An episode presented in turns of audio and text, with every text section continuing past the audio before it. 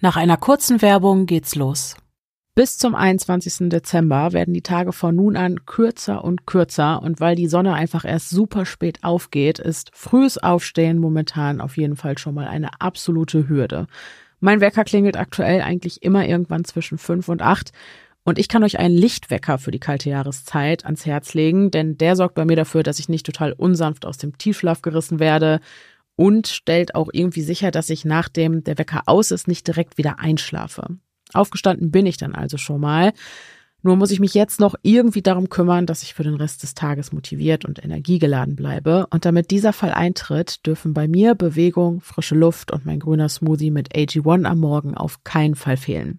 AG1 wurde nämlich entwickelt, um sich den ernährungstechnischen Herausforderungen der heutigen Zeit anzunehmen. In dem grünen Pulver steckt jahrzehntelange Forschung und es versorgt den Körper täglich mit wichtigen Vitaminen und Mineralstoffen.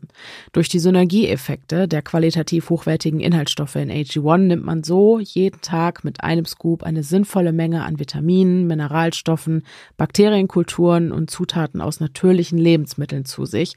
Und das in gerade mal 60 Sekunden. Mich begleitet AG1 schon seit mehreren Jahren, aber was genau kann man in den ersten Monaten an Veränderungen erwarten, nachdem man mit dieser Routine gestartet ist? Bereits ab dem ersten Monat hilft AG1 mit genau den richtigen Inhaltsstoffen dabei, Müdigkeit sowie Erschöpfung zu verringern, damit wir die Herausforderungen des Alltags fokussiert und konzentriert meistern können. Und das tut es, indem es den Energiestoffwechsel unterstützt. Noch ein Effekt, der sich bei mir sofort eingestellt hat und jedes Mal aufs Neue seine Wirkung zeigt, ist der, dass dieser kleine Teil meiner Morgenroutine, der vielleicht 60 Sekunden in Anspruch nimmt, mich dazu motiviert, auch im weiteren Tagesverlauf die für mich und meinen Körper besseren Entscheidungen zu treffen. Alle Details zu den gesundheitlichen Vorteilen der einzelnen Nährstoffe findet ihr im Link in den Show Notes. Und wenn ihr wissen wollt, wie genau meine Morgenroutine aussieht, dann schaut mal auf Instagram. Da habe ich die nämlich abgefilmt und hochgeladen. Außerdem könnt ihr euch jetzt als Hörerherzchen dieses Podcasts über unsere Seite drinkag1.com slash stimmen bei eurer Erstbestellung einen kostenlosen Jahresvorrat an Vitamin D3 und K2 zur Unterstützung des Immunsystems und fünf praktische Travel Packs des AG1 Pulvers sichern. Eure Bestellung wird euch dann im Abo-Modell ganz entspannt bis vor die Haustür geliefert und das wann immer ihr wollt. Ihr könnt das Abo aber auch jederzeit pausieren oder kündigen und falls ihr noch gesundheitsbezogene Fragen habt, dann findet ihr die entsprechenden Informationen ebenfalls unter drinkag1.com slash stimm. Wir bedanken uns bei AG1 und euch wünschen wir viel Spaß beim Hören.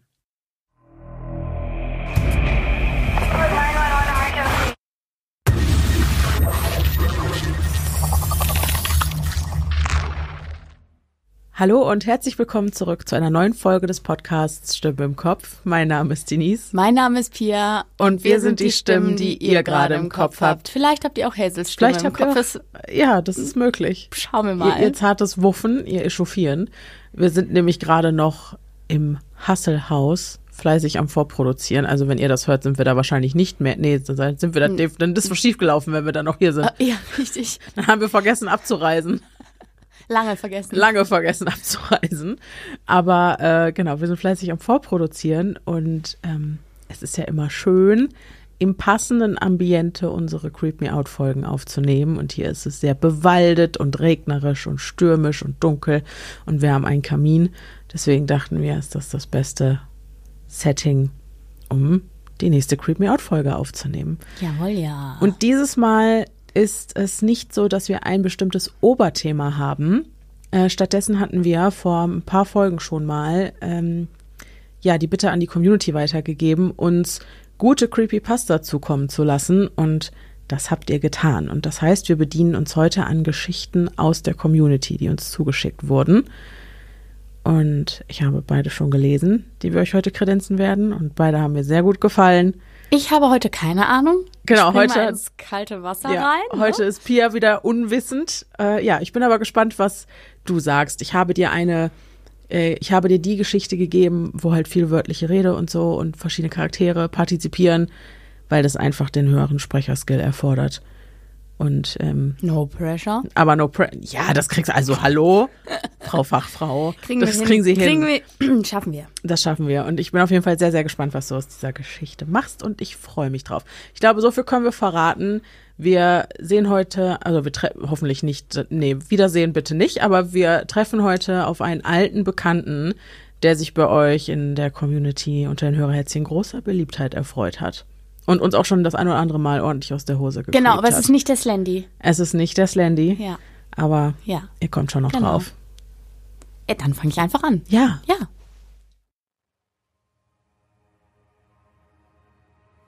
Die Lichtung. Schweißgebadet schrecke ich auf. Blut rauscht durch meine Adern und wummert wie ein Bass in meinen Ohren. Hektisch taste ich mich ab. Keine Wunden, keine Hautfetzen, die an mir herabhängen, keine Schmerzen. Langsam beginne ich mich zu beruhigen, blinzle auf die Uhr neben mir. 3.27 Uhr. Meine Finger gleiten durch die Haare, klammern sich an den Ansatz, während ich mich zurück auf mein Kissen fallen lasse. Dieser Traum, er bringt mich jedes Mal um den Verstand. Tief atme ich ein, schüttle die Gefühle, die Bilder ab. Es ist schließlich nur ein Traum. Ein verdammt realistischer, aber nur ein Traum. Zittrig greife ich nach der orangefarbenen Dose auf meinem Nachttisch und nehme eine der Pillen heraus. Mit einem Seufzen schlucke ich sie hinunter und schlafe nach einigen Minuten tatsächlich wieder ein. Dieses Mal ein erholsamer Schlaf, ohne wirre Träume. Danny streckt den Kopf durch den Türrahmen in mein Zimmer.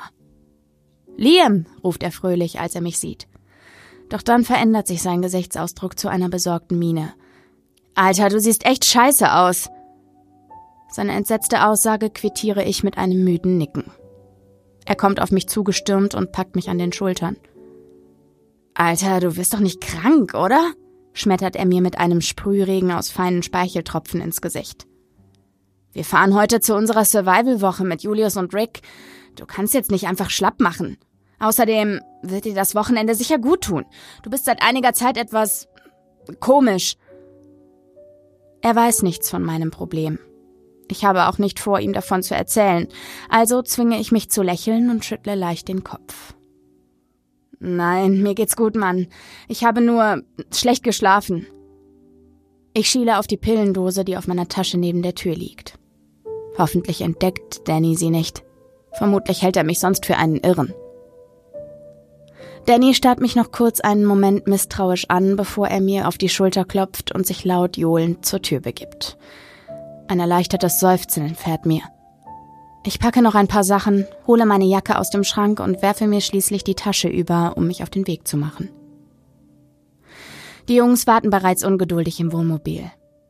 Julius und Danny hauen mehrmals in die Hupe, als sie mich aus der Tür kommen sehen. Rick trommelt ausgelassen mit seinen Händen durch das heruntergelassene Fenster auf die Beifahrertür. Schuldbewusst hebe ich die Arme und senke lachend den Kopf. Ein gutes Gefühl macht sich in mir breit. Vielleicht ist dieses Wochenende genau das, was ich momentan brauche. Das Richtige, um auf andere Gedanken nach dem Ganzen zu kommen. Meine Schritte beschleunigen sich und ich hüpfe zu meinen Kumpels ins Gefährt. Los geht es in die abenteuerliche Natur Ohios. Nach einigen Stunden Fahrt, wilden Gesangseinlagen und unzähligen Flachwitzen erreichen wir die lang ersehnte Wildnis. Julius manövriert den Camper auf einen schmalen, unbefestigten Weg, der direkt in den Wald führt. Das Blätterdach der Bäume wird immer dichter. Kaum ein Sonnenstrahl dringt mehr hindurch. Der Weg sieht nicht gerade aus, als würde er oft benutzt werden, werfe ich in die Runde. Julius blickt breit grinsend in den Rückspiegel. Ist ein Geheimtipp gewesen. Ich stutze. Äh, ein Geheimtipp? Rick ergreift das Wort und sagt mit geheimnisvoller Gestik, aus den Tiefen des Internets. Danny und Julius lachen. Rick fährt fort. Irgend so ein anonymer Verfasser hatte einen Beitrag veröffentlicht. Er schrieb von nahezu unberührter Natur, atemberaubenden Wasserfällen, weit verzweigten Höhlensystemen und einer Menge Steinwände zum Klettern. Julius hat ihn angeschrieben und die Koordinaten von ihm bekommen. Und ihr glaubt, dass er die Wahrheit gesagt hat? Mein Blick deutet unmissverständlich auf den schmalen Pfad, den wir entlangfahren. Jetzt macht ihr mal nicht ins Hemd. Ich habe den Ort in Google Maps eingegeben und es scheint, als hätte der Typ nicht zu viel versprochen, kontert Julius. Aber was ist, wenn schon ein Haufen Leute dort sind? Wenn der Ort so toll ist, dann werden bestimmt eine Menge Menschen das gleiche Ziel haben. Danny nickt, Julius und Rick schweigen einen Moment und schielen sich kurz an. Ja, was das betrifft, beginnt Julius. Nachdem ich den Verfasser angeschrieben hatte, löschte er seinen Beitrag. Ich nehme an, damit wir ungestört sind. Er zwinkert mir durch den Rückspiegel zu. Ein flaues Gefühl breitet sich in meiner Magengegend aus. Danny rempelt mich in die Seite. Keine Sorge, Liam. Das ist kein verrückter Serienmörder, der uns zu sich lockt. Ein hysterisches Lachen entgleitet meiner Kehle. Kommt es mir nur so vor oder ist es noch dunkler geworden? Es scheint, als würde sich ein Schatten über uns legen. Meine Freunde merken, dass etwas mit mir nicht stimmt. Julius hält den Wagen an und dreht sich zu mir. Hey Mann, alles gut. Der User ist dort schon länger aktiv und hat positive Bewertungen. Rick bestätigt Julius Aussage mit einem Screenshot auf seinem Smartphone. Der User ist zwar anonym, doch tatsächlich schon länger auf der Plattform aktiv und hat volle fünf Sterne. Die Anspannung löst sich langsam in mir. Mein Kopf beginnt sachte zu nicken. Zufrieden dreht sich Julius um und fährt weiter. Ich denke noch eine Weile darüber nach, bis ein schriller Ton mich aus meinen Gedanken reißt. Es klingt, als würde jemand mit seinen Fingernägeln über eine Tafel kratzen. Meine Haare stellen sich auf. Fuck! Julius reckt den Kopf zu seinem Fenster hinaus. Diese verdammten Büsche zerkratzen den Lack. Meine Eltern werden mich umbringen. Er drosselt die Geschwindigkeit und versucht, das Gefährt so zu lenken, dass der Schaden nicht noch größer wird. Vor uns weitet sich der Weg. Das dichte Blätterdach öffnet sich und lässt die verloren geglaubten Sonnenstrahlen auf den Camper fallen. Der Weg führt uns zu einer runden Lichtung. Julius atmet erleichtert durch und parkt am äußersten Rand des Platzes. Wir stehen kaum, da reißen Rick und Danny die Türen auf und springen hinaus. Ah, endlich die Füße vertreten, ruft Rick erleichtert aus. Er schüttelt seine Beine aus und veranstaltet übertriebene Lockerungsbewegungen, die uns alle zum Lachen bringen. Julius schüttelt dabei den Kopf. Alter, du hältst echt gar nichts mehr aus. Wie willst du eigentlich die Woche mit uns überleben? feigst er und klatscht die Hände zusammen. Was haltet ihr davon, wenn wir unser Lager dort drüben aufstellen? Julius deutet auf die Stelle in der Mitte des Platzes. Eine gute Wahl, denke ich mir und nicke wie die anderen. Wir holen die Zelte aus dem Camper und fangen an, sie aufzubauen. Für eine richtige Survival-Woche in der Wildnis gehört das Schlafen in Zelten einfach dazu. Den Camper haben wir uns nur für den Transport unserer Sachen geliehen. Und da er dazu noch ein integriertes Klo besitzt, umso besser. Pissen in der Natur geht noch, doch keiner von uns will die nächsten Tage im Wald scheißen gehen. Nach und nach stehen die Zelte. Ich helfe Rick bei seinem. Er hat ein besonders kompliziertes Exemplar für unseren Ausflug gekauft und kämpft nun mit dem Aufbau. Danny fängt bereits an, Steine für die Feuerstelle zu sammeln und sie vorzubereiten. Julius verschwindet währenddessen auf der Suche nach Feuerholz im angrenzenden Dickicht. Angenehme Ruhe legt sich über unser Lager. Dann ertönt ein markerschütternder Schrei aus Julius Richtung. Wir rennen so schnell uns unsere Beine tragen zu ihm ins Gestrüpp. Einen Augenblick schießt mir der Gedanke in den Kopf, dass es vielleicht keine gute Idee ist, ohne eine Waffe zu ihm zu wollen. Bei ihm angelangt, lacht Julius lauthals los, als er unsere atemlosen und schockierten Gesichter sieht. Hab euch nur verarscht, sorry, Leute. Dafür kassiert er von Rick eine Kopfnuss. Au, das war doch nur Spaß, mault Julius. Das war doch nur Spaß, äfft Rick ihn genervt und überspitzt nach. Hast du Feuerholz gefunden? frage ich, um die Situation zu beruhigen. Julius deutet auf einen großen Haufen Äste und Scheite hinter sich. Kann ich aber nicht alleine tragen, meint er mit einem Achselzucken. Jeder von uns nimmt jeweils einen Arm voll und wir trotten zurück zum Lager. In der kurzen Zeit hast du ganz schön viel Holz gesammelt, sage ich zu Julius. Er sieht mich an. Lag schon dort. Ist vielleicht noch von dem anonymen Tippgeber oder anderen, die schon mal hier waren. In seinem Ton glaube ich einen Funken Desinteresse zu verspüren. Ich nicke und lege meinen Stapel ab. Das Holz reicht uns jedenfalls locker bis zu unserer Abreise, meint er weiter. Danny schichtet die Scheite und Äste in der Feuerstelle auf. Sein Bau erinnert an ein Zelt. Hast du ein Feuerzeug, Liam? Ich krame in meiner Hosentasche und ziehe mein Zippo hervor. Ich kniee mich zu Danny an die Feuerstelle, drehe das Reibrad mit meinen Daumen ruckartig nach unten. Ein paar Funken und schon fängt er doch Feuer. Szenen des Traums tauchen urplötzlich hinter meinem Auge auf. Feuerzungen lecken nach mir. Mein Blick fällt auf meine Hand. Sie ist voller Brandblasen. Vor Schreck schmeiße ich das brennende Zippo zur Seite und falle rückwärts auf meinen Arsch. Die anderen sehen mich verwirrt an. Alter, was ist denn mit dir los? Willst du uns alle abfackeln? Danny greift nach dem Zippo. Es brennt noch und hat das Gras, in das es gefallen ist, versenkt. Schwarze, verstümmelte Halme ragen an der Stelle empor. Sorry, ich bin wohl heute nicht ganz auf der Höhe. Du sagst es, Mann, bekräftigt Danny meine Worte und entzündet das Lagerfeuer. Die Flammen knistern vor sich hin und erhellen mit ihren orangefarbenen Tönen das Lager, während die Sonne allmählich hinter den Bäumen verschwindet und den Platz in dunkler werdende Schwärze taucht. Wir sitzen auf unseren Campingstühlen und genießen die angenehme Hitze, die vom Feuer ausgeht. Rick steht auf und marschiert zum Camper. Wir hören es darin klimpern. Als er zurückkommt, hält er einen kleinen gusseisernen Kessel und vier Dosen Bohneneintopf in den Händen. Er setzt sich wieder zu uns, öffnet eine Dose nach der anderen und kippt sie in das Gefäß. Anschließend stellt er den Kessel ins Feuer. Nach dem holprigen Start reiße ich mich zusammen. Ich versuche den Flammen keine Aufmerksamkeit zu schenken. Meine Laune hebt sich, auch die der anderen. Die Stimmung wird nach der Mahlzeit zunehmend ausgelassen. Mit gefüllten Bäuchen und warmen Füßen auch kein Wunder. Wir unterhalten uns, hören Musik und grölen die Lieder aus voller Kehle mit. Keiner von uns trifft den richtigen Ton. Das macht nichts, wir haben Spaß. Und Spaß ist alles, was zählt. Ein Kreischen in den Wäldern reißt uns aus unserer vergnügten Stimmung. Wir schrecken hoch. Mein Herz schlägt schneller. Ein ungutes Ziehen breitet sich in meinem Bauch aus. Ich zittere leicht. Die anderen beobachten mich. Keine Angst, Alter, sagt Rick. Das ist nur ein Tier, wahrscheinlich ein Waschbär oder so. Danny und Julius brummen zustimmend und ich versuche ihnen zu glauben. Das Kreischen ist fern, also kein Grund zur Beunruhigung. Selbst wenn es ein Bär wäre, würde er sicher nicht zu uns kommen. Zumindest ist das meine Hoffnung. Ein paar Minuten später hört das Kreischen auf. Die Stille der Nacht legt sich wieder über uns, nur die wummernden Klänge der Musik laufen im Hintergrund. Mein Körper entspannt sich und die ausgelassene Stimmung nimmt wieder Fahrt auf. Es ist spät geworden. Die Jungs sind hundemüde und schleppen sich in ihre Zelte. Die Flammen des Feuers sind verschwunden, nur noch die heiße Glut schwelt vor sich hin.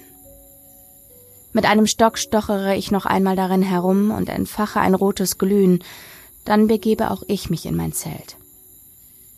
Ich schalte die Leuchte in der Mitte an. Sie spendet einen schwachen Schein, aber genug, um alles im Zelt zu erkennen.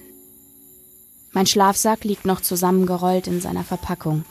Ich wickle ihn auseinander und freue mich bereits darauf, vom Stoff wärmend umschlossen zu werden, doch zuerst brauche ich noch etwas. Meine Hände kramen in der Reisetasche. Vergeblich. So eine Scheiße, fluche ich. Meine Tabletten müssen aus der Tasche gefallen sein. Sie sind im ganzen Zelt nicht aufzufinden. Ein Anflug von Panik macht sich in mir breit, doch irgendwie schaffe ich es, mich zu fangen. Vielleicht brauche ich die Pillen nicht, zumindest nicht für diese Woche. Dick eingekuschelt schlafe ich zügig ein. Emporflammende Höllenzungen umgeben mich und drohen mich zu verschlucken. Ich schreie, dann wache ich auf.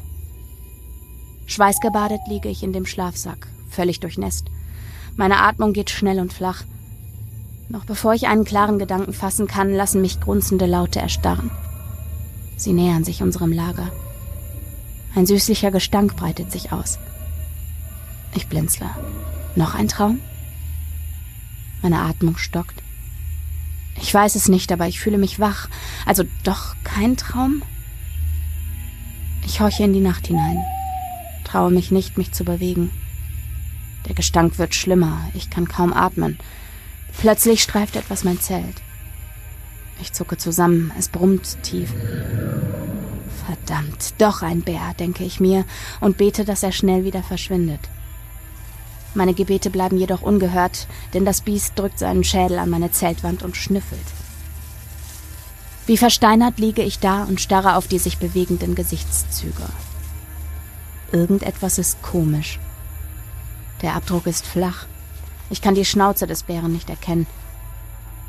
Meine Panik lähmt mich, hindert mich daran, aus dem Zelt zu stürmen. Ein tiefes Grollen ertönt aus der Kehle des Tieres, bevor es sein Maul aufreißt. Mein Herz scheint gleich zu explodieren. Ich bekomme kaum Luft. Spitze Zähne dringen in die Plane ein und zerfetzen die Zeltwand. Ich erhasche einen kurzen Blick auf fahle Haut. Dann wird alles schwarz. Liam! Liam! Mein Körper wird unsanft durchgeschüttelt. Langsam erwache ich und schlage benommen die Augen auf. Mein Blick trifft auf die besorgten, schier panischen Mienen meiner Freunde. Was, was ist los? frage ich sie verwirrt. Danny sagt erleichtert zusammen. Alter, du hast uns vielleicht einen Schrecken eingejagt. Ich verstehe nicht, was er meint, doch nach und nach kehren die Erinnerungen zurück. Erneut steigt Panik in mir auf, als ich zur Seite schiele und die Risse in der Zeltplane sehe. Letzte Nacht muss ein Bär hier gewesen sein. Du hattest echt Glück, Mann, sagt Julius. Ja, hatte ich wohl, gebe ich ihm wie in Trance zurück. Wir sollten ab sofort die Essensreste wegräumen. Der Geruch hat ihn wohl angelockt, meint Rick. Alle nicken einstimmig. Die Jungs klopfen mir auf die Schulter und helfen mir auf. Jetzt gibt es erstmal Frühstück und dann machen wir uns auf den Weg zur Kletterwand, beschließt Julius. Sofern es dir natürlich gut geht, Liam. Ich streiche mir durchs Haar und gebe ein zustimmendes Grunzen von mir. Alle denken, es war ein Bär. Doch ich bin mir nicht sicher. Immer wieder erscheint mir das Bild des flachen Gesichts, gedrückt in die Plane, die scharfen Zähne, die sie mit Leichtigkeit zerrissen haben, und diese fahle Haut. Ich schüttle den Kopf, versuche die Bilder aus meinem Verstand zu bekommen. Es muss ein Traum gewesen sein, oder zumindest ein Teil davon. Julius, Danny und Rick marschieren den schmalen Pfad entlang, während ich mit meinen Gedanken noch immer bei der Begegnung von letzter Nacht feststecke. Ich verliere mehr und mehr an Tempo. Irgendwann sind meine Freunde außer Sichtweite und ich ganz allein in diesem Wald. Zunächst denke ich mir nichts, da es nur diesen einen Pfad gibt und ich meine Freunde sicher bald einholen werde. Doch obwohl ich nun schneller gehe, hole ich sie nicht ein. Allmählich kriecht Angst meine Wirbelsäule hinauf. Was, wenn es doch eine Abzweigung gab und ich sie in meiner Tagträumerei übersehen hatte? Am besten drehe ich um und gehe zurück zu unserem Lager. In diesem Moment weht eine leichte Brise durch den Wald und trägt etwas an meine Nase der süßliche Gestank von letzter Nacht. Mir wird übel, meine Augen weiten sich. Ich möchte rennen, doch dann höre ich die Stimmen meiner Freunde. Erleichterung macht sich in mir breit. Ich gehe in die Richtung ihrer Laute. Hinter der nächsten Kurve müssten sie sein. Ein Anflug von Freude steigt in mir auf, doch als ich die Kurve passiere, sehe ich nichts. Die Stimmen sind verstummt. Julius, rufe ich. Danny, Rick? Wo seid ihr? Ein ungutes Gefühl breitet sich in mir aus. Vielleicht hätte ich doch rennen sollen. Wieder strömt dieser Gestank zu mir herüber. Ich muss würgen. Dieses Mal gebe ich meinem Impuls zu laufen nach, bleibe aber sofort wie versteinert stehen. Ich starre in zwei weiße, blutunterlaufene Augen. Markant stehen sie aus ihren knochigen Höhlen hervor, fixieren mich mit ihrem bestialischen Blick. Zwei dünne Striche, zu einem Grinsen verzogen, offenbar lange spitze Zähne in einem breiten, verwesenden Gesicht. Die Kreatur beugt sich zu mir herab. Knackende Geräusche ertönen bei ihren langsamen Bewegungen. Ihre Wirbel treten durch die hauchdünne, fahle Haut. Lange Glieder greifen nach mir. Mein Herz setzt einen Schlag aus. Ich falle zu Boden. Schwärze. Nichts als Schwärze lodernde Höllenbrut. Mein Blick ist auf die tänzelnden Flammen gerichtet. Fast schon habe ich das Gefühl, sie würden mich verhöhnen. Doch es sind nur Flammen ohne jegliches Bewusstsein. Das Lagerfeuer macht mich nervös, genauso wie die hereingebrochene Dunkelheit. Während Julius mit Danny und Rick herumblödelt, sitze ich abseits und starre in das Feuer. Die anderen haben bemerkt, dass ich nicht zum Spaßen aufgelegt bin. Hey Mann, was war denn los im Wald? fragt Rick. Wir haben dich die ganze Zeit hinter uns gesehen und plötzlich warst du verschwunden. Verstört nestle ich an einem Stock herum. Sie haben mich ohnmächtig auf dem Pfad gefunden, weit hinter sich. Ich. Ich denke, ich habe da etwas gesehen, sage ich schließlich, auch wenn für mich gerade nichts Sinn ergibt. Die Blicke der anderen sind neugierig auf mich gerichtet. Da war so ein Ding. Es war riesig und starrte mich an. Es grinste und griff nach mir. Ich dachte, ich muss sterben. Die Jungs sehen sich gegenseitig an. Julius beginnt zu lachen. Hört sich ja fast so an, als wärst du einem Wendigo begegnet. Einem was? Einem Wendigo, wiederholt Julius. Man erzählt sich unter den Ojibwe, es gäbe in den Wäldern Nordamerikas einen bösen Geist, der sich vom Fleisch einsamer Wanderer und Jäger ernährt. Den Wendigo. Sie stinken nach Verwesung. Ihr Äußeres wirkt beinahe menschlich, wären da nicht ihre langen skelettartigen Gliedmaßen, die von dünner Haut umspannt sind, die toten Augen und scharfen Zähne. Man sagt sich, sie imitieren Stimmen und locken so ihre Beute ins Verderben. Manchmal ergreifen sie sogar Besitz vom Geist ihrer Opfer und zwingen sie dazu, ihre Familie zu essen. Dadurch werden auch sie zu einem Wendigo. Meine Augen sind geweitet. Ein eiskalter Schauer läuft mir den Rücken hinunter. Ich hänge förmlich an Julius Lippen, doch eine Frage lässt mir keine Ruhe. Wie kann man es töten? platzt es aus mir heraus. Die Jungs prusten los. Du glaubst doch nicht wirklich an diese Schauermärchen, Liam. Sie wurden erfunden, um kleinen Kindern Angst einzujagen und sie davon abzuhalten, allein in den Wald zu gehen, klärt Julius mich auf, beantwortet aber schließlich doch meine Frage mit einem Zwinkern. Feuer, wenn du es genau wissen willst. Das ist ihr Kryptonit. Warum Feuer? wirft Rick ein. Julius zuckt mit den Schultern. Haben wohl ein Herz aus Eis oder so? Feuer, wiederhole ich gedankenverloren und starre auf die züngelnden Flammen. Sie machen mich noch immer nervös. Die Hitze ertrage ich langsam nicht mehr und rutsche mit meinem Stuhl etwas zurück. Feuer, sage ich mir wieder und denke an meinen Traum. Hatte er eine Bedeutung? Danny reißt mich aus meinen Überlegungen und versucht mich zu beruhigen. Alter, du bist keinem Wendigo begegnet. Die gibt es nicht. Vermutlich hast du dir nur den Kopf gestoßen und während deiner Bewusstlosigkeit fantasiert. Du bist momentan überhaupt ein einziges Nervenbündel.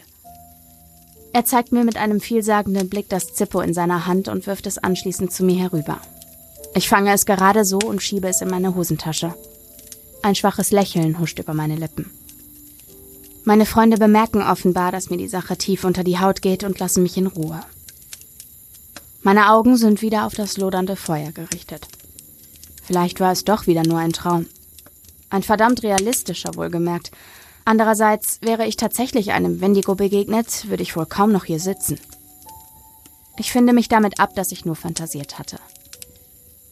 Leise seufze ich und mein Geist beginnt im tänzelnden Flammenmeer zu versinken. Manchmal dringen tuschelnde Geräusche an mein Ohr.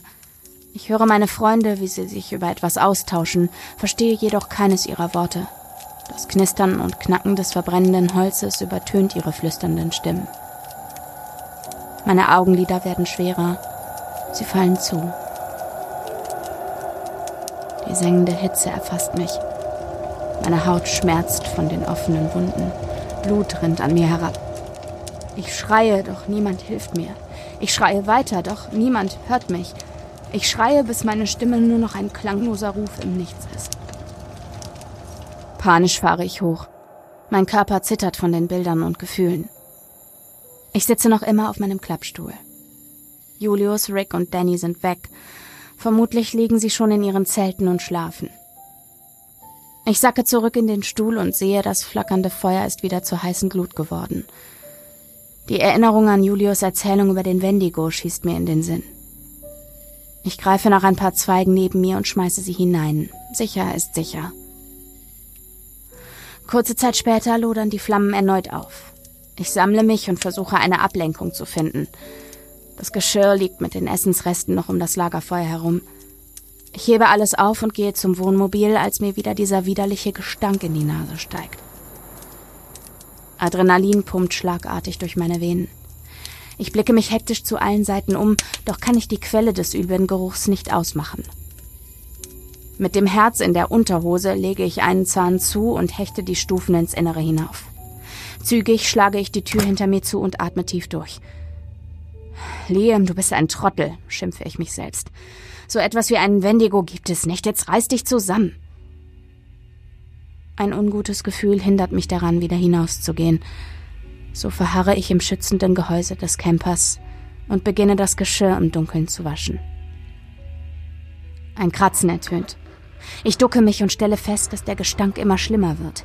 Er dringt durch jede Ritze in den Innenraum. Meine Atmung beschleunigt sich, dann klopft es an der Tür. Wer, wer ist da? frage ich mit zitternder Stimme. Danny, bist du es? Eine vertraute Stimme ertönt auf der anderen Seite. Danny. Alter, warum jagst du mir so einen Schrecken ein? Ich rapple mich auf und möchte gerade zum Türgriff greifen, als die Stimme erneut antwortet. Alter, du jagst mir einen Schrecken ein. Sie klingt verzerrt. Meine Hand zuckt zurück. Danny, das ist nicht witzig, rufe ich. Das ist nicht witzig, halt es zurück. Meine Brust verkrampft sich. Was, wenn es kein dummer Scherz von ihm ist? Was, wenn hinter der Tür diese Kreatur lauert und nur darauf wartet, mich zu töten? Danny? Mir kommt eine Idee. Was haben wir letztes Jahr zu Thanksgiving gemacht? Diese Frage kann nur der echte Danny beantworten. Damals feierten wir nur zu zweit und haben unseren Truthahn mit Pizzastücken und Schnitzel befüllt und sind anschließend in den eiskalten Pool gesprungen. Ich warte. Stille. Nach einer gefühlten Ewigkeit höre ich wieder die Stimme. Sie flüstert. Ich halte mein Ohr gegen die Tür und lausche. Was haben wir zu Thanksgiving gemacht? höre ich von der anderen Seite. Was haben wir zu Thanksgiving gemacht? Was haben wir zu Thanksgiving gemacht? Was haben wir zu Er wiederholt sich immer und immer wieder. Das Flüstern wird lauter, schneller und verzerrter, bis es schließlich in ein Kreischen übergeht und mich zurückschrecken lässt. Panisch versuche ich einen klaren Gedanken zu fassen. Feuer. Ich brauche Feuer.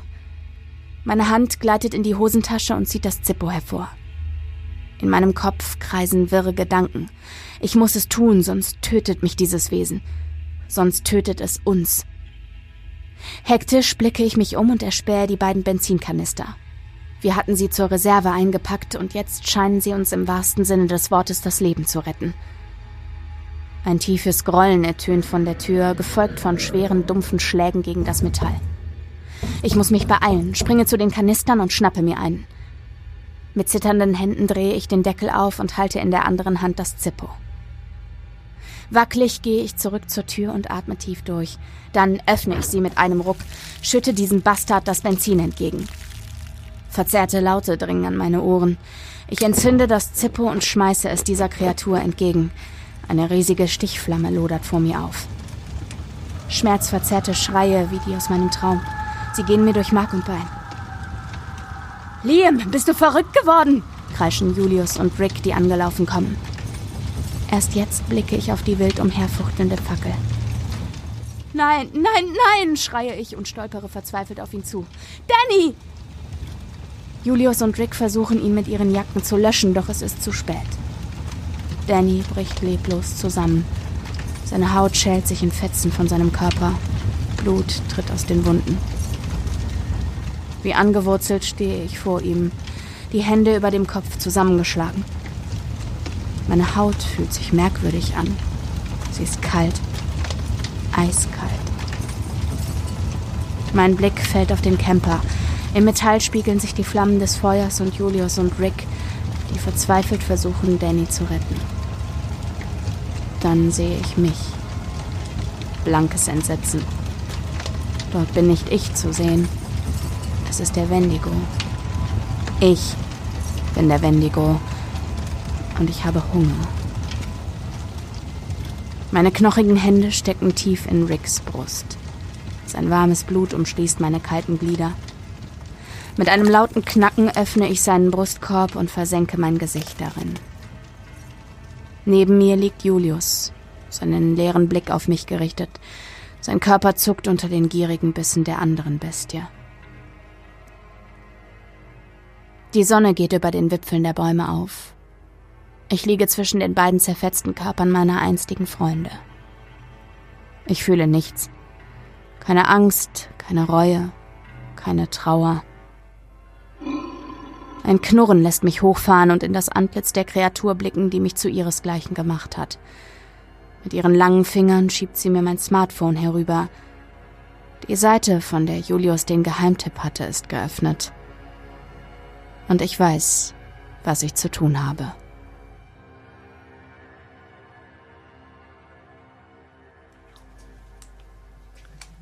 Bruder. That was a good one. Sag ich doch, oder? Wow. Wow. Ja. Mega krass. Ganz kurz, wir geben direkt Credit. Die Aber Geschichte ist von einer lieben Hörerin von uns, Shanice oder Shanice Doppler. Und sie trägt halt den Titel Die Lichtung. Und äh, genau, Shanice hat uns äh, eine E-Mail geschrieben und hat gesagt, dass äh, sie die Bedtime-Geschichten gut fand und so und äh, eigentlich ähm, eher lieblichere Geschichten äh, schreibt und sich jetzt dann aber mal an äh, was Gruseliges gemacht hat. Boah. Wahnsinn. Ey, bitte, bitte, sch schreib Bücher. Das ist Ähm, ultra Alles. gut. Das ist Kurzgeschichtensammlungen, die war richtig gut. Und ganz ehrlich, das war der Plot-Twist. Also irgendwann hat's mir so gedämmert, dass Liam der Wendigo ist. Ja. Und ich dachte mir, boah, bitte lass es so sein. Was wäre das für ein geiler Plot-Twist? Weil auch wegen seiner Träume und so. Aber wie gut auch, Mhm. dass, äh, dass sie es noch gedreht hat zwischendrin. Mhm. Weil es war immer so, du hast den Verdacht relativ am Anfang schon mal und denkst dann, okay, nee. Mhm. Nee, das kann ja nicht sein. Und dann gibt's so echt so zwei, drei Punkte, wo es dann wieder in eine ganz andere Richtung geht, wo du denkst, okay, es ist ein ganz Außenstehender. Ja. Dann ist es Danny. Und so, also, ja, genau, du verdächtest auch teilweise die Freunde, Ja, genau. weil du denkst, boah, weiß ich nicht, richtig gut gemacht, Ja. also wirklich oft Ja. auf die falsche Fährte geführt, nicht mega. nur die Protagonisten, sondern auch Mega. uns. Und dann aber auch diese klassische, also diese Wendigo-Nummer ist ja gerade deshalb so gruselig, weil die auch eben wiederholt, wir hatten ja so eine Geschichte schon mal, wo es dann auch von außen an der Tür, wo Mhm. Ja. dann Worte wiederholt wurden. ja, genau, und so. diese Gestalten Das macht mir immer noch Gänsehaut total, auch. total. Also, Ich finde auch, ähm, du hast ja auch sehr akkurat, sage ich mal, über den Wendigo berichtet und Genau. das äh, Wissen gespillt. Und äh, ich finde auch, das war eine sowohl sprachlich als auch äh, super bildhafte Sprache. Ich war richtig drin. ich finde es auch richtig gut. Ich fand die richtig spannend. Spaß ich, gemacht. Ja, richtiger Plotwist. Also vielen, vielen Dank, dass du uns an äh, ja, deiner Schreibkunst hast teilhaben lassen. Mega. Janice, mehr davon. Mehr, bitte, bitte, bitte. Geil. Richtig gut. Oder du kannst, weil- hast du eine Website Boah, oder so, ey, wo du du deine hast. Geschichten äh, veröffentlichst? Also, dass wir die auch, also, dass wir die teilen können, dass wir die irgendwie äh, verlinken Mann. können. Schick uns gerne, wenn du das hörst. Du hast uns geschrieben am 4.7.2023. Wenn du das hörst, Ja. lass uns in Kontakt treten. Auf jeden Fall. Und solltest du Bock haben, noch andere klassische Gruselphänomene oder Creeps irgendwie zu schreiben, lass uns die Geschichten super gerne zukommen. Mhm. Ähm, weil ich finde, dass es so, du hast ja gerade auch gesagt, es war so akkurat aufgegriffen, es Total. Mhm. war wirklich gut informativ auch und diese ganzen Hintergrundsachen, die die einfach auch spannend sind, wenn wir so bestimmte Creepypastas behandeln Ja. oder oder nicht Creepypastas, Ja. in dem Fall ja Sagen und Legenden. Wenn du also Bock hast, noch mehr davon zu machen und andere ähm, Klassiker aufzunehmen, wir würden uns freuen, wenn du sie uns zukommen lässt und wir hätten total Lust, sie zu lesen, weil es war wirklich ein Erlebnis. Also es hat wirklich wahnsinnig Spaß gemacht. Vielen Dank dafür auf jeden Vielen Fall. Dank. Ich lese jetzt gerade, ich habe Ihre Mail nochmal geöffnet. Normalerweise schreibe ich Pflanzenmärchen, allerdings ist meine Liebe zum Grusel und Horror mindestens ebenso groß wie zur Pflanzenwelt, weshalb ich eigentlich, äh, weshalb ich gelegentlich in die Tasten haue und der dunklen Seite in mir freien Lauf lasse. Und äh, Wildpflanzenliebe unter dem Pseudonym hast du mir geschrieben. Ah. Oh, ist dir Licht aufgegangen, Pia? Ja, so heißt du auch bei Instagram, oder? Ja? Ich glaube ja. Dann können wir dich kontaktieren. Super das Sache. machen wir. Das machen Alles wir. klar. Gut. Ja, wir freuen uns sehr, dass du deiner dunklen Seite hast, äh, freien Lauf lassen hast und das mit uns geteilt hast. Hat sehr viel Spaß gemacht. Und ich bin auch sehr happy, dass Mega. Pia die Geschichte genauso gut fand wie ich. Ich bin, ich war, ich war richtig vom Hocker. Ja. Also ich bin ja jetzt ins kalte Wasser, ne? Ich habe die Geschichte ja jetzt nicht vorbereitet oder so. Ja. Und ich fand es wirklich. Und ich hatte ich gestern hatte halt- währenddessen die ganze Zeit so, oh ja, okay. Ja, ah, ja, ja. Ah, okay. Und gestern, als ich, ich habe die halt äh, vor ein paar Tagen oder gestern ähm, einmal Probe gelesen und Pia hat nur immer meine Reaktion mitgekriegt. Und das war auch schon so, oh, oh ja, boah, bitte. Ah, nee, doch nicht. Doch, oh mein Gott, wie geil. Was ein Plot-Twist. Also ja, wir waren richtig am Mitfiebern. Mega. Sehr cool. Gut. Danke. Danke, danke. Äh, wir haben noch eine Geschichte. Selbstverständlich. Die hast du mitgebracht. Genau, die wurde uns aber nicht vom Autoren selbst, sondern ich glaube von einer Freundin vom Autoren ähm, zugeschickt. Ja. Aber sie schreibt folgendes: Huhu, Denise und Pia. Ich hatte euch unter dem letzten Insta-Post zur Bedtime-Geschichte geschrieben, dass ich Geschichten im Kopf hätte, die für euch potenziell geeignet wären und den Autor fragen würde. Dies habe ich getan und Ben freut sich, wenn seine Geschichten jemandem Freude machen können. Daher hier nun der Link und Bens Geschichten findet ihr unter belletristica.de. Nee, okay. .com. Mhm. Und der Autor nennt sich einfach Ben. Geil. So, und Bens Geschichte nennt sich Schlafglitch.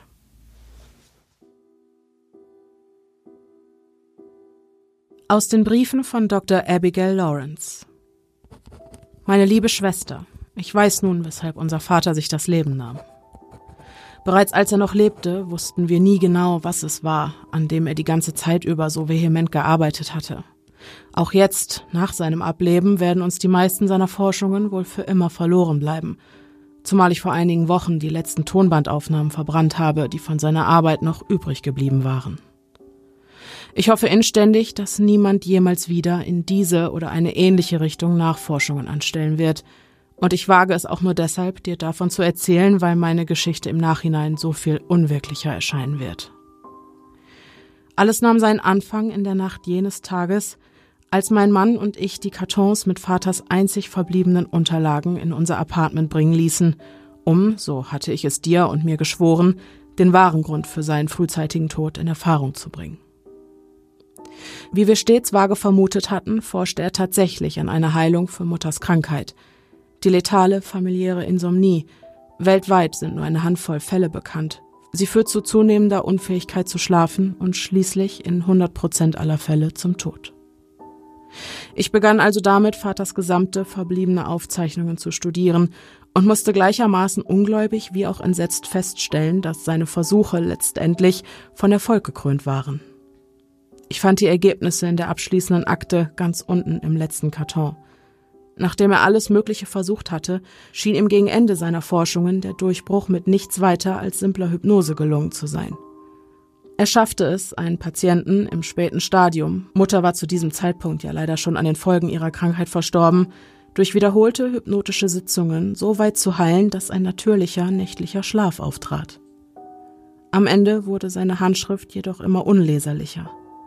Er schien sich über irgendetwas aufzuregen oder sich vor etwas zu fürchten. Dann fehlen mehrere Seiten und der Bericht endet abrupt mit einigen hektisch gekritzelten Worten zum Abschied. Natürlich war ich zunächst wütend. Wie konnte Vater uns das Heilmittel, das er gefunden hatte, nur vorenthalten? Noch bevor er starb, äußerten sich bei mir bereits die ersten Symptome, und wir wussten von Anfang an, dass auch du die Krankheit haben musst. Zu jedem Zeitpunkt, als ich die Kartons mit den Dokumenten erhielt, schlief ich bereits immer seltener, meist nur noch ein paar Stunden pro Woche. Er wusste, dass mir wohl nur noch Monate bleiben würden und dir vielleicht noch wenige Jahre. Dennoch nahm er sich das Leben, ohne uns je von seinem Durchbruch zu erzählen. Aber bevor du nun angesichts dieser Erkenntnis erzürnst, gleich wie ich damals, solltest du auch den Rest meines Schreibens lesen. Eines vorweg. Ich weiß nun, dass Vater einen triftigen Grund hatte, uns diese Informationen vorzuenthalten. Und bei Gott, ich wünschte, er hätte sämtliche Unterlagen noch vor seinem Ableben vernichtet, so dass ich nie von deren Existenz erfahren hätte. Neben all den Akten befanden sich in den Kartons auch ein Tonbandgerät sowie einige dazugehörige Kassetten, auf denen die letzten Therapiesitzungen samt hypnotischer Behandlung aufgezeichnet worden waren. Ich beschloss damals, sie mir alle anzuhören und dabei auf jedes Detail zu achten, das mir weitere Einsichten in Vaters Heiltechnik oder den plötzlichen Grund seines Selbstmordes einbringen könnte. Ich legte also die erste Kassette ein, setzte die Kopfhörer auf und ließ den Rekorder abspielen. Es begann mit einer Erklärung zu Vaters Theorie. Das Erdmagnetfeld oder andere elektromagnetische Schwingungen würden bei manchen hyperempfindlichen Menschen den Übergang zum Schlafzustand stören. Ob das nun letztendlich stimmt oder nicht, sei dahingestellt, aber zumindest tat es gut, seine Stimme zu hören. Die Hypnose begann und ich lauschte aufmerksam seiner eindringlichen Stimme. Zu keinem Zeitpunkt hatte ich das Gefühl, in eine Trance zu fallen oder in sonstiger Weise für die abgespielten Suggestionen empfänglich zu werden. Aufmerksam lauschte ich jedem einzelnen Wort, versuchte zu erkennen, welche Strategie mein Vater verfolgte.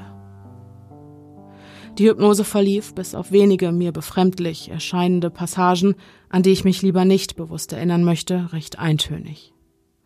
Er sagte immer zu etwas wie Du bist jetzt unempfänglich für alle Signale und Störungen, die während des Schlafes an dein Gehirn dringen mögen. Du wirst, wenn du schläfst, nicht von äußeren Kräften beeinflussbar sein. Ich hatte gerade mal die ersten drei Kassetten durch, als es bereits spät wurde und mein Mann mich bat, endlich ins Bett zu kommen.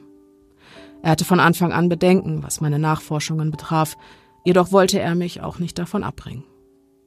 In einer Situation wie der unseren scheint jede noch so geringe Aussicht auf Linderung willkommen zu sein. Ich war der sich immerzu monoton wiederholenden Stimme meines Vaters ohnehin langsam überdrüssig, und nachdem mein geliebter Ehemann schon so oft alleine die Nacht hatte verbringen müssen, entschied ich mich heute ins Bett zu gehen, wenngleich nicht in der Erwartung schlafen zu dürfen. Ich lag jedoch falsch und schaffte es seit Monaten endlich wieder einmal durchzuschlafen. Ich schlief wie ein Stein, schlief bis zum späten Nachmittag des nächsten Tages. Charles und ich waren nach diesem Ereignis überglücklich. Sollte es doch Aussicht auf Rettung geben? Musste ich nun etwa doch nicht sterben? Wir beide hatten uns schon so sehr damit abgefunden, dass nun eine einzige durchgeschlafene Nacht unserem ganzen Leben wieder Sinn zu verleihen schien.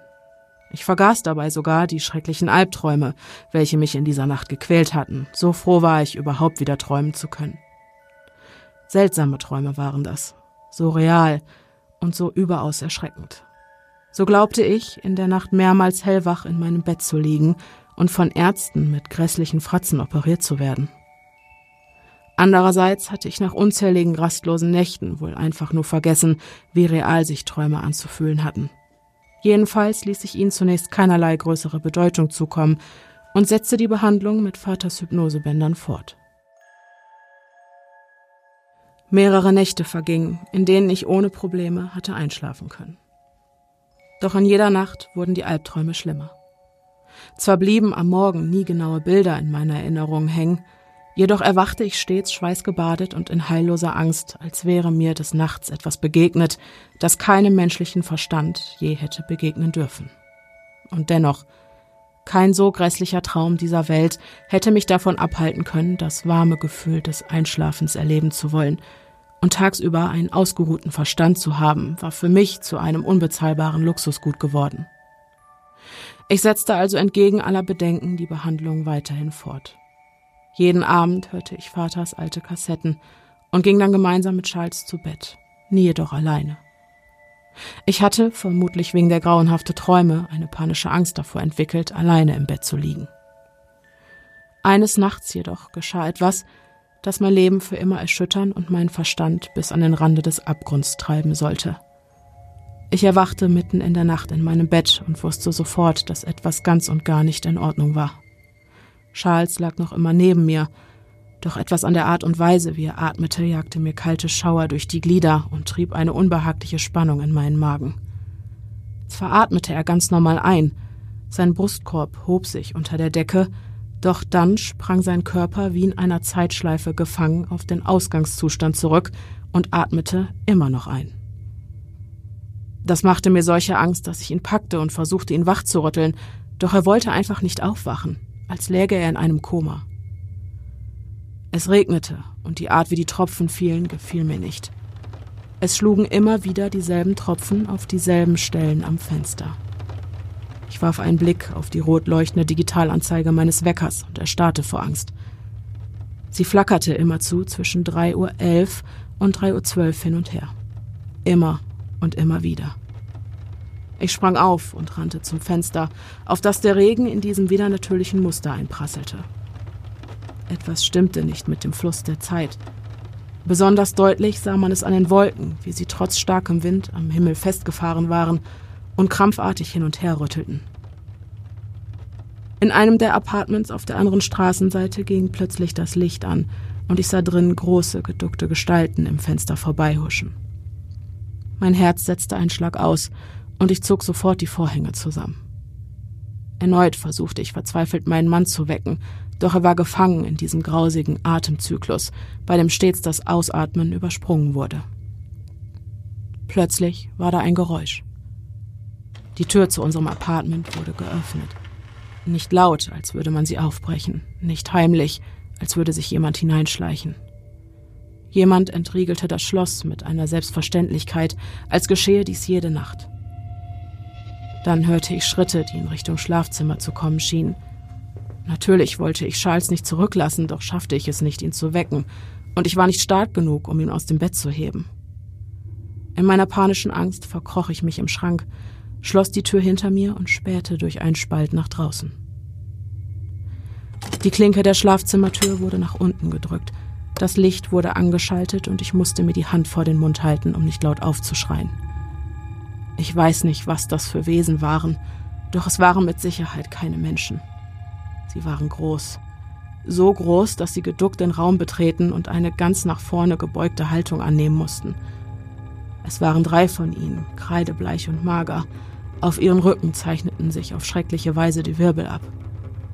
Mit schlurfendem Gang gingen sie auf das Bett zu, in dem mein Mann lag. Mein Gott, wenn du nur ihre scheußlichen Gesichter hättest sehen können.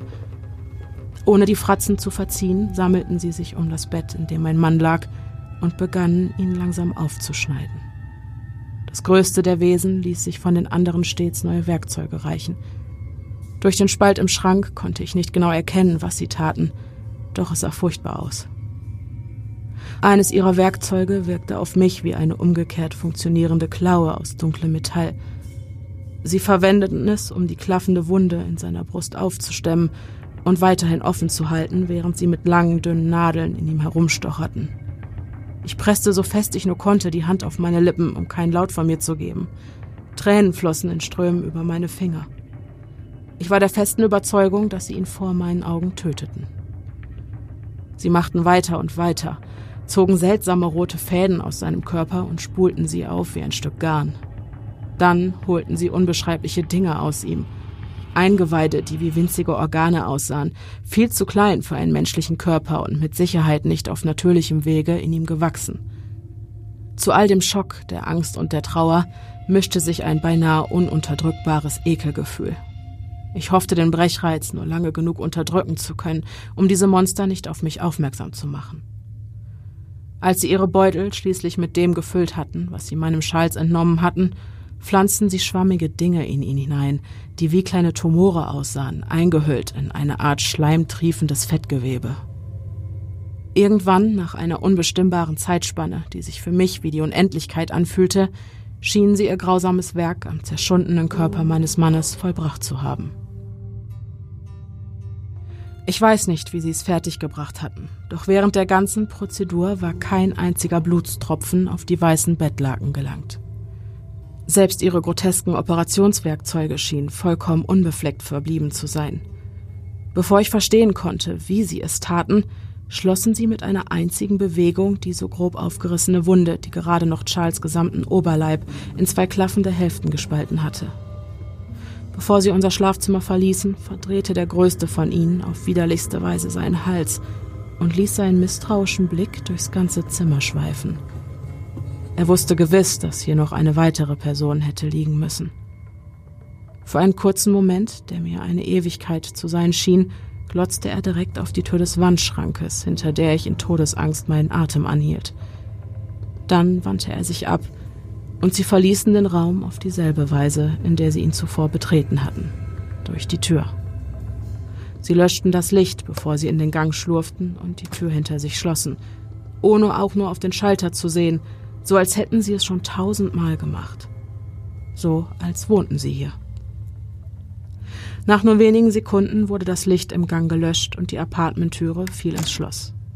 Sofort hastete ich aus dem Schrank, stolperte ins Bett zu meinem Mann und ließ ebenso erleichtert wie ungläubig meine Hand über seinen narbenlos verschlossenen Brustkorb gleiten. Was hatten diese Wesen nur mit ihm gemacht? Ich legte mich zu ihm, klammerte mich an ihn und schluchzte erbärmlich. Noch eine ganze Weile, wenn ich schätzen müsste, etwa für zwei Stunden, gab es keine Zeit. Nur endlose Wiederholungen desselben Sekundenbruchteils, in dem die ganze Welt gefangen war, außer mir und diesen Wesen. In den Nachbarshäusern ging von Zeit zu Zeit das Licht an, und ich sah hochgewachsene Gestalten an den Fenstern vorbeischlurfen.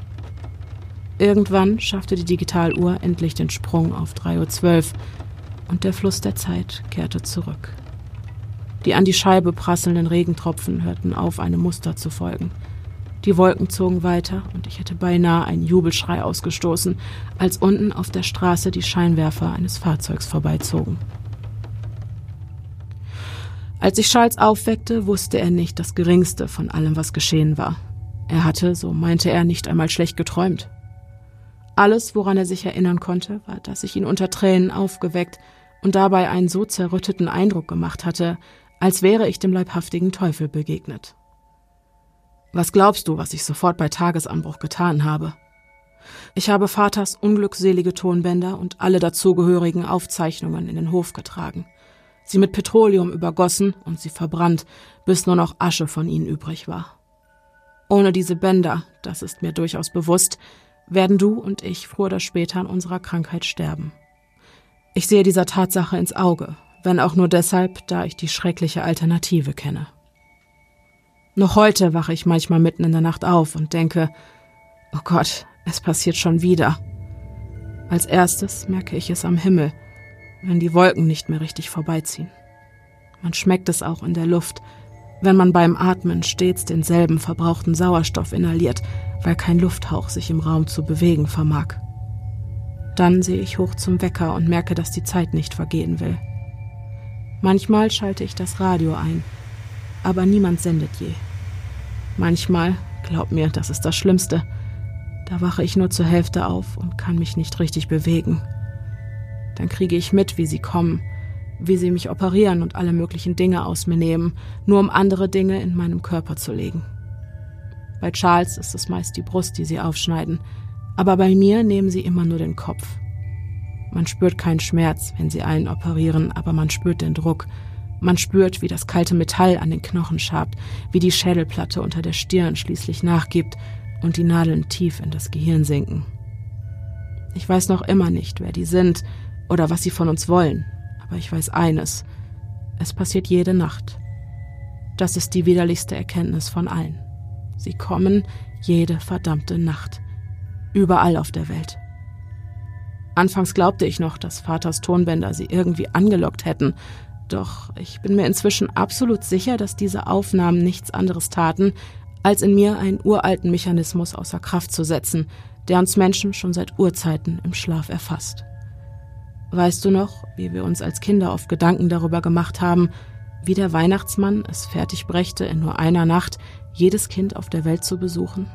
Nun denke ich, die Antwort auf diese Frage zu kennen. Nur ist es nicht der Weihnachtsmann, der Nacht für Nacht in unsere Schlafzimmer geschlichen kommt. Ich denke oft zurück, erinnere mich an die so sonderbar klingenden Suggestionen der Tonbandaufnahmen Du bist jetzt unempfänglich für alle Signale und Störungen, die während des Schlafes an dein Gehirn dringen mögen. Du wirst, wenn du schläfst, nicht von äußeren Kräften beeinflussbar sein. Das war Vaters genauer Wortlaut. Er und ich, sowie einige wenige seiner Patienten, wir hatten das unsagbare Pech, aus dieser allnächtlichen Zeitstarre, welche uns im Schlaf ereilt, herauszufallen. Wie ein ungewollter Fehler in einem Computerprogramm, ein Glitch, und wir erhaschten dabei einen tödlichen Blick hinter den Schleier, welchen wir so töricht die Wirklichkeit nannten. Jetzt sitze ich hier, gehe stumm meinen Tod entgegen und frage mich an jedem Tag, ob es denn einen Gott gibt, und falls ja, ob er uns Menschen je geliebt hat. Ich verstehe nun, weshalb unser Vater dieser Welt zu entfliehen trachtete. Und es gibt nur einen einzigen Grund, weshalb ich es ihm nicht auf der Stelle gleich tue. Nach all dem, was ich gesehen habe, da habe ich eine gottlose Angst vor dem, was uns wohl nach dem Leben erwarten mag.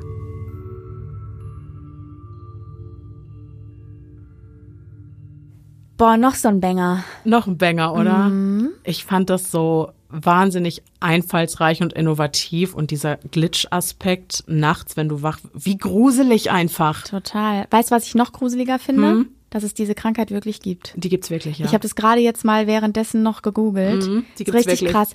Ja. Es gibt nur eine, ga- sie ist wirklich ultra selten Und unheilbar. und unheilbar und unbehandelbar. Die Leute sterben tatsächlich. habe ich Es in ist Folge so 12 drüber gesprochen. Digga. Da habe ich das rausgefunden und ich war Wow. richtig geflasht, dass Und es es diese sind- letale In Insomnie gibt. Und es ist auch die, die ist auch, also es ist die, die heißt ja sogar letale familiäre Insomnie. Genau. Äh, Also es ist wirklich So eine ein genetische Geschichte. Ding, ja. Und es gibt aber nur, ich wiederhole das jetzt hier einfach nochmal, wahrscheinlich hast du das in Folge 12, aber das ist ja lange her. das lange. her. ähm, eine zweistellige Anzahl betroffener Familien, die tatsächlich registriert sind auf der ganzen Welt. Wahnsinn. Also super, ultra. Gott, wer weiß, was diese so Menschen viele Milliarden erleben. Menschen. Und es sind echt nur äh, eine zweistellige Anzahl. Und in Deutschland und Österreich besteht tatsächlich Meldepflicht. Das habe ich auch gerade gesehen. Wahnsinn. Das heißt, wenn du als Arzt sowas mitbekommst, Mhm. dann musst du das äh, melden. Das ist richtig krass. oder? Wahnsinnig spannend. Ich, wenn, ich, ich richte mich jetzt einfach an den, direkt an den Autoren, auch wenn der uns selbst nicht geschrieben hat.